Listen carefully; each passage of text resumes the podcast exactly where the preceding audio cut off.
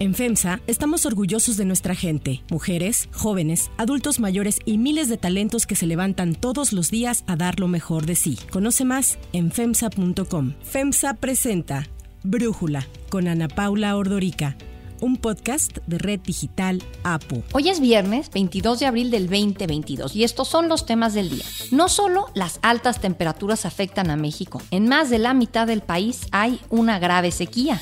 El gobierno de Perú aprobó enviar al Congreso un proyecto de ley que propone aplicar la castración química a los violadores de menores. Comenzó la subasta de la camiseta que Diego Armando Maradona usó en el Mundial de México 86 cuando anotó el famoso gol conocido como el de la mano de Dios. Antes vamos con el tema de profundidad.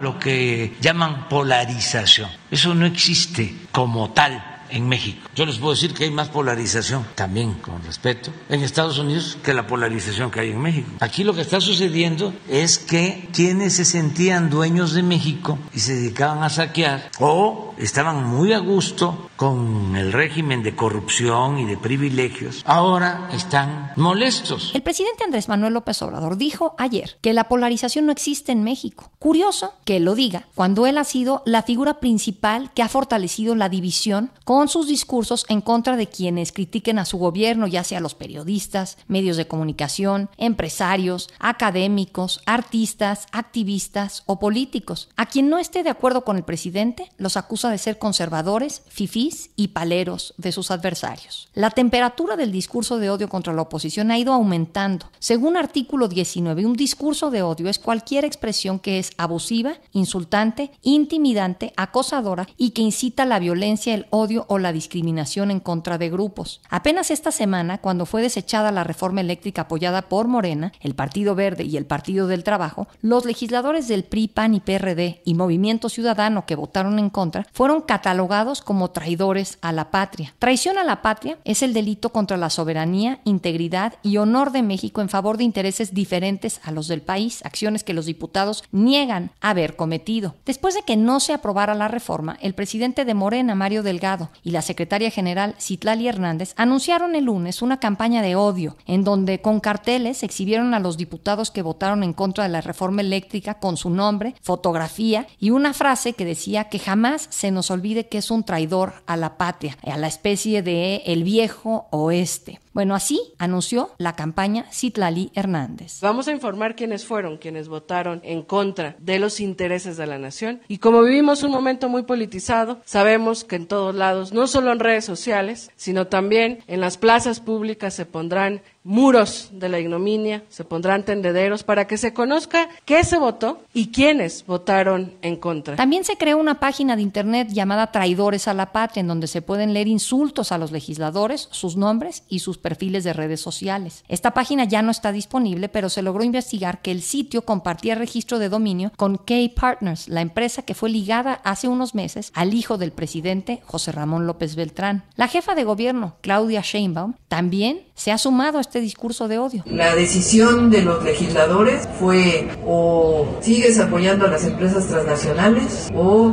apoyas la soberanía nacional. Sí es una traición al desarrollo nacional, a la patria, a la nación. El diputado del PAN, Jorge Triana, presentó el miércoles una denuncia por daño moral contra Mario Delgado, Citlali Hernández y quienes resultan responsables de esta campaña de odio. Delgado desestimó totalmente que lo que ellos han dicho y lo que han hecho vulnere la integridad y acusó a la oposición de tener miedo de que el pueblo se entere que traicionan a la patria. Ante esto, los diputados del PRI, PAN y PRD fueron ayer a denunciar ante el Alto Comisionado de Naciones Unidas para los Derechos Humanos la campaña que califican de incitación al odio y violencia hacia legisladores. Les solicitaron su intervención para restablecer la prudencia, garantizar su protección y que se respete la libertad de ideas. Varios legisladores ya fueron víctimas de la campaña en su contra. Diputados del PAN informaron que simpatizantes de Morena pintaron sus casas de enlace legislativo con la palabra traidor. La diputada María Josefina Gamboa también señaló a partidarios de Morena de dañar su vehículo para luego ser asaltada. Pero dentro de Morena no todos están a favor del discurso de odio contra los legisladores. El coordinador del partido en el Senado, Ricardo Monreal, asegura que en un parlamento debe de haber diferencias porque representan la pluralidad del país. Además, la campaña incitada por Morena dificulta su trabajo de negociar proyectos con la oposición. Yo me inclino más en buscar acuerdos y consensos,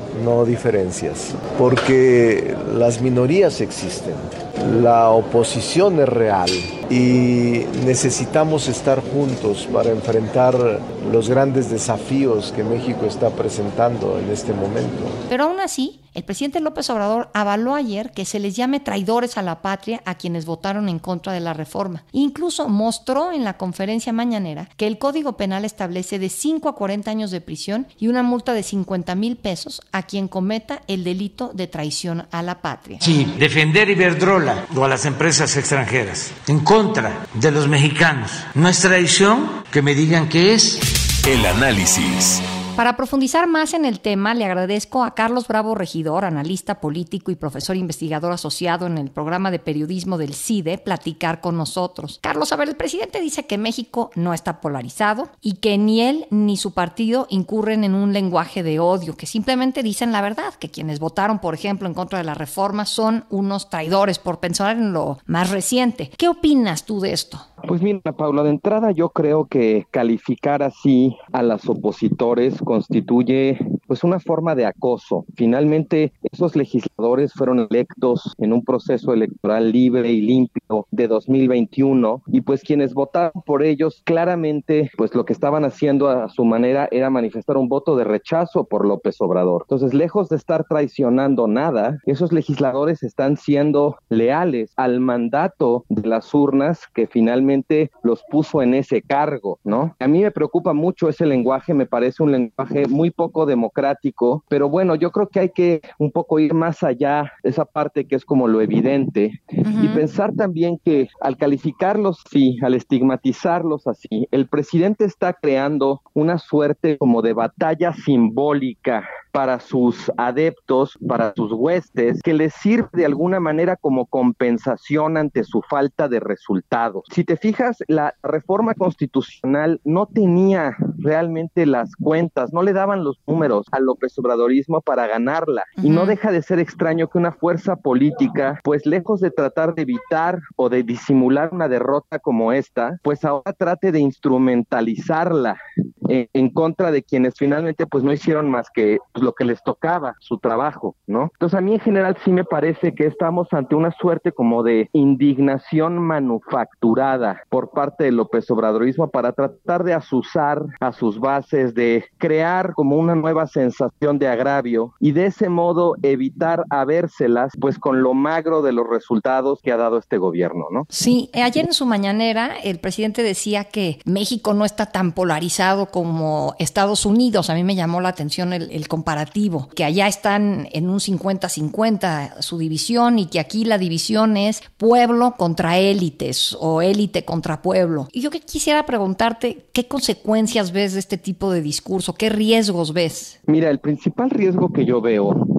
una erosión democrática, un desfondamiento, digamos, como la convivencia cívica, de la civilidad que debe imperar entre los actores políticos para que la democracia pueda funcionar. Y sobre todo algo que el historiador argentino Pablo Stefanoni, especialista en Bolivia, alguna vez denominó la imposibilidad de una salida no catastrófica del poder, para referirse a la forma en que Evo Morales y su movimiento al socialismo estaban de alguna manera construyendo ya, digamos, por anticipado la imposibilidad de su derrota democrática. Y creo que en, cierto sentido ese es el libreto que siguiendo el presidente López Obrador, o sea, al calificar de traidores a la patria, a sus opositores, de pretender que él tiene el monopolio exclusivo de la representación del pueblo y que quienes no están con él no son pues más que élites rapaces, mafia del poder, ya sabes, todo eso, pues de alguna manera lo que está diciendo es que es democráticamente imposible que él pierda, que si él pierde entonces hubo trampa. Conocido pensando en Trump, ¿no? Y en ese sentido preguntarte qué piensas, cómo ha respondido la oposición a estas amenazas, ¿lo están haciendo bien? ¿Lo podrían hacer mejor? ¿Qué opinas? Mira, yo creo que que la oposición ha oscilado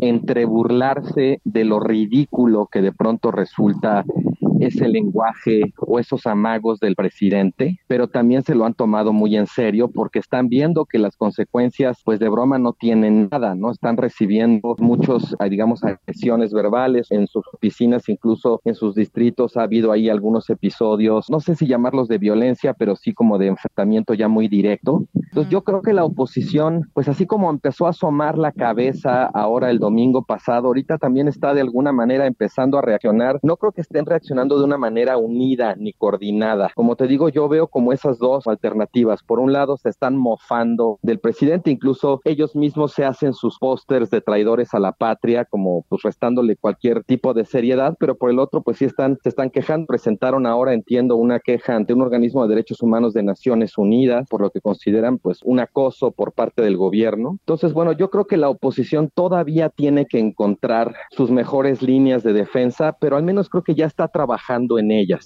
Y eso me parece positivo, sobre todo porque pues sí teníamos una oposición muy borrada, ¿no? Ahora, esto no es un discurso que simplemente vaya dirigido a los legisladores de oposición. Lo vimos esta semana, sí, pero hemos visto este discurso de odio hacia clases medias después de que perdió la elección intermedia de junio del 2021 el presidente. Lo hemos visto hacia periodistas, pues cómo se refiere a Carlos Loret de Mola, a Carmen Aristegui y a un sinnúmero de periodistas constantes a empresarios, a empresas, a países. es un discurso de odio que va mucho más allá, ¿no? Pues sí, yo creo que es un discurso de mucho endurecimiento y muy autoritario, que no deja de tener una ironía viniendo de alguien que hizo pues buena parte de su carrera política como líder opositor y que incluso padeció en carne propia pues igual acosos o amagos por el estilo, muy señaladamente recordarás durante el sexenio de Fox aquel episodio del desafuero, ¿no?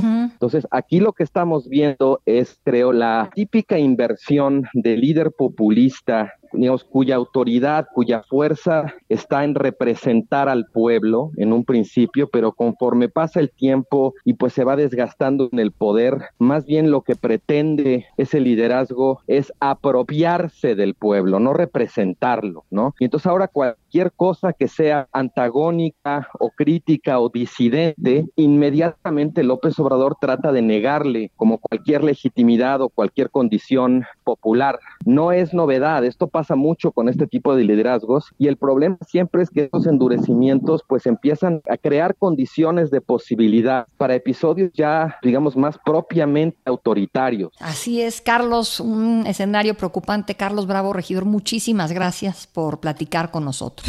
Si te gusta escuchar Brújula, te invitamos a que te suscribas en tu aplicación favorita o que descargues la aplicación Apo Digital. Es totalmente gratis y si te suscribes será más fácil para para ti escucharnos. Además, nos puedes dejar un comentario o calificar el podcast para que sigamos creciendo y mejorando para ti. Hay otras noticias para tomar en cuenta. 1. Sequía. La Comisión Nacional del Agua, la CONAGUA, dio a conocer esta semana su más reciente actualización del monitor de sequía en México, el cual alerta que más de la mitad del país registra condiciones de sequía. Esta sequía no es nueva en México, cada año se acelera y abarca nuevos territorios. La sequía del 2022 es ya tres veces mayor a la del 2020. Para Brújula, José Luis Luege, presidente de la Asociación Civil Ciudad Posible y ex titular de la CONAGUA, nos ayuda a entender los alcances de este problema y qué se requiere para contrarrestarlo. El problema de sequía que está viviendo el país entero en esta primavera del 2022 debe considerarse como un asunto muy grave, muy complejo y que obliga a establecer una serie de políticas públicas con visión de largo plazo y con acciones importantísimas en los tres órdenes de gobierno y con una visión concurrente del gobierno federal, los estatales y los municipales para atacar junto con la sociedad civil, industriales, agricultores, eh, ganaderos, etcétera, esta situación. La sequía que estamos viviendo es un aviso fundamental que nos está dando la naturaleza al desastre al que podemos llegar si no actuamos con cambios radicales. El problema de las altas temperaturas, el problema de la falta de lluvia, el problema de la sequía está lamentablemente vinculado al fenómeno de cambio climático y este a su vez a la falta de atención, de responsabilidad y de trabajo en función de la restauración de ecosistemas, de la protección de nuestras áreas naturales y bosques, selvas y desde luego del mal uso del agua. Es el momento de actuar y no podemos fallar. 2. Castración. El Consejo de Ministros de Perú aprobó esta semana enviar al Congreso un proyecto de ley que plantea aplicar la castración química a los violadores de menores tras la conmoción que causó en el país el secuestro y abuso sexual de una niña de 3 años. La decisión fue comunicada por el ministro de Justicia y Derechos Humanos, Félix Chero, quien indicó que la castración solo se aplicará después de que un sentenciado por este delito cumpla su condena, es decir, sería una pena accesoria a la principal. Este proyecto persigue esta medida para aquellos delitos que tienen pena determinada, es decir, todos aquellos delitos de violación de la libertad sexual con pena determinada. No así para aquellos delitos como el 173 y 173A que habla de violación de menores de edad que implica cadena perpetua. La propuesta será ahora analizada en el Congreso ya que además del tratamiento médico especializado de inhibición de la libido, comprenderá medidas de prevención en temas de salud mental, educación sexual y un registro nacional de agresores sexuales. El presidente Pedro Castillo Castillo aseguró que los crímenes de violencia sexual contra los niños y niñas no serán tolerados por su gobierno. Mano dura y medidas más severas contra los depravados y degenerados que destruyen la, la vida de inocentes familias y de inocentes niños y jóvenes. La castración química consiste en administrar medicamentos que reducen la libido e inhiben el deseo sexual y se usa como un método de prevención contra las agresiones sexuales y también como castigo para los que cometen este tipo de crímenes. Así lo indicó el gobierno peruano. Para Brújula, Víctor Zamora, ex ministro de Salud de Perú, nos explica si la castración propuesta por el gobierno de Castillo sería la solución al problema. La castración química no es la solución por varias razones. La primera es porque es una medida punitiva, no preventiva. Se usa en aquellos que ya cometieron el delito. La segunda porque es de carácter voluntario. No todos los perpetradores aceptan a recibir la medicación. En tercer lugar porque es 100% eh, reversible. En realidad el problema es muy complejo. Las raíces profundas de social y psicológico que determinan la generación de un violador son variadas. Tenemos el abandono, el rechazo afectivo, muchos de ellos son víctimas de violencia sexual también, la hipersexualización, las conductas sexuales eh, desviadas, la falta de control o inhibición, en general son un conjunto de alteraciones de la socialización sexual. Por lo tanto, por lo diverso del origen, también es difícil que haya una solución para cada individuo. Aún así, se han desarrollado programas de control de agresión sexual basados en el cambio de los valores, las conductas y las actitudes. Son terapias cognitivo-conductuales muy esperanzadoras, pero todavía hay mucho que trabajar. Han demostrado cierto nivel de efectividad, pero no un total control del problema. 3. Maradona.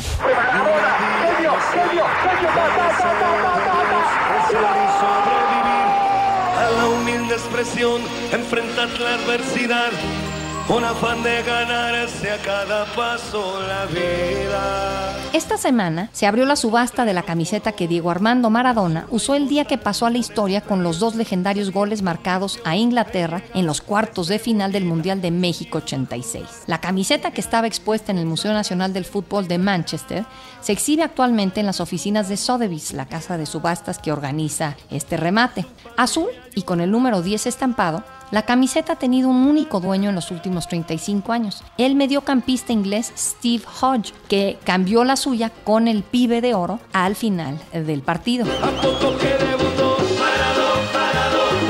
Después de la apertura se registró una primera oferta de 4 millones de libras, equivalente a 5.2 millones de dólares, que corresponde a la estimación de salida de Sotheby's. La puja estará abierta hasta el próximo 4 de mayo. Será un precio récord por una camiseta de fútbol en una subasta. El récord absoluto se estableció en 2019 por el uniforme de la leyenda estadounidense del béisbol Babe Ruth, que alcanzó un valor de 5.6 millones de dólares. Pese a las garantías repetidas de Sotheby's, la hija mayor del astro del fútbol Dalma Maradona, afirma que la camiseta que se subasta no es la que llevaba su padre puesta cuando marcó los dos goles, uno de ellos conocido como el de la mano de Dios.